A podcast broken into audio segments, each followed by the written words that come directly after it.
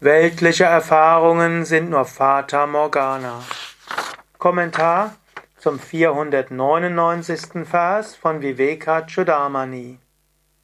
Shankara schreibt Aropitam nashraya dushakam bhavet kadapi mudhairmati dosha dushitai nardrikarot yushara bhumi bhagam Marichikavari Mahapravaha.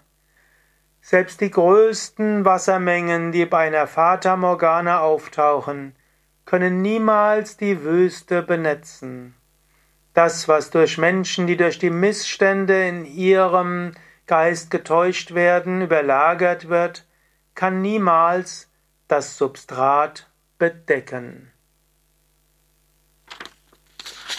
Om Namah Shivaya und herzlich willkommen zum Viveka Chudamani Podcast, Teil der täglichen Inspirationen. All diese Vorträge sind zu finden auf unserem Viveka Chudamani Schriftenportal schriften.yoga-vidya.de und dort findest du die wichtigen Schriften, du findest alle Kommentare zur Bhagavad Gita, zum Yoga Sutra, Atma Bodha, Bhakti Sutra, Hatha Yoga Pradipika und eben jetzt auch Viveka Chudamani. Dieses Schriftenportal ist etwas sehr Wertvolles. Auf diesem Schriftenportal findest du zum einen die Sanskrit-Texte auf Devanagari und in der Transkription. Du findest die Übersetzung, manchmal auch mehrere Übersetzungen. Du findest ein oder mehrere Kommentare. Du findest die Wort-für-Wort-Übersetzung, sodass du selbst dir ein Bild machen kannst, was dieser Vers eigentlich bedeutet. Und so gibt es auch den Vivekachudamani Blog und dort findest du die Videos, die Audios, die Texte, Wort für Wort Übersetzung. So ist dieses Video auch Teil dieses Vivekachudamani Blogs. Gut, Du findest noch mehr bei Vivekachudamani. Wir haben bei Yoga Vidya auch Seminare und Ausbildungen, Weiterbildungen, auch zum Thema Vedanta. Und ich gebe seit vielen Jahren immer wieder eine neuntägige Weiterbildung zum Thema Vivekachudamani.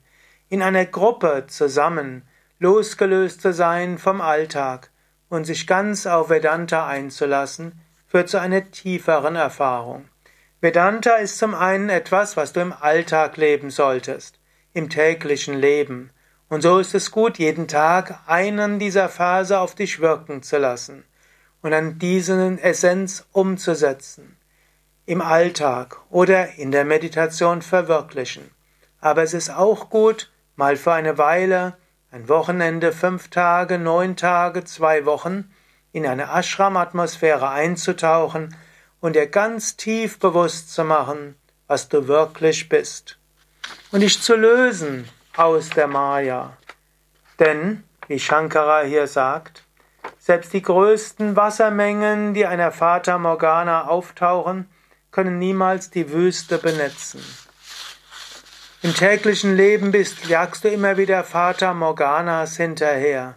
Du denkst, das brauche ich, das brauche ich, das muss ich haben und der mag mich, der mag mich nicht und der behandelt mich nicht richtig und hier habe ich ihn oder sie nicht richtig behandelt und ich werde dem nicht gerecht und ich bin nicht gut genug. Alles Vater Morganas. Deinem Selbst tut das nicht. Du bist das unsterbliche Selbst der Atman. Mache dir das bewusst. Zwischendurch lächle Vater Morgana oder zwischendurch lächle Traum, zwischendurch lächle Impro-Theater. Trete raus aus der Fata Morgana, trete raus aus dem Impro-Theater, trete raus aus dem Traum. Sei dir bewusst, all das kann mich nicht beflecken.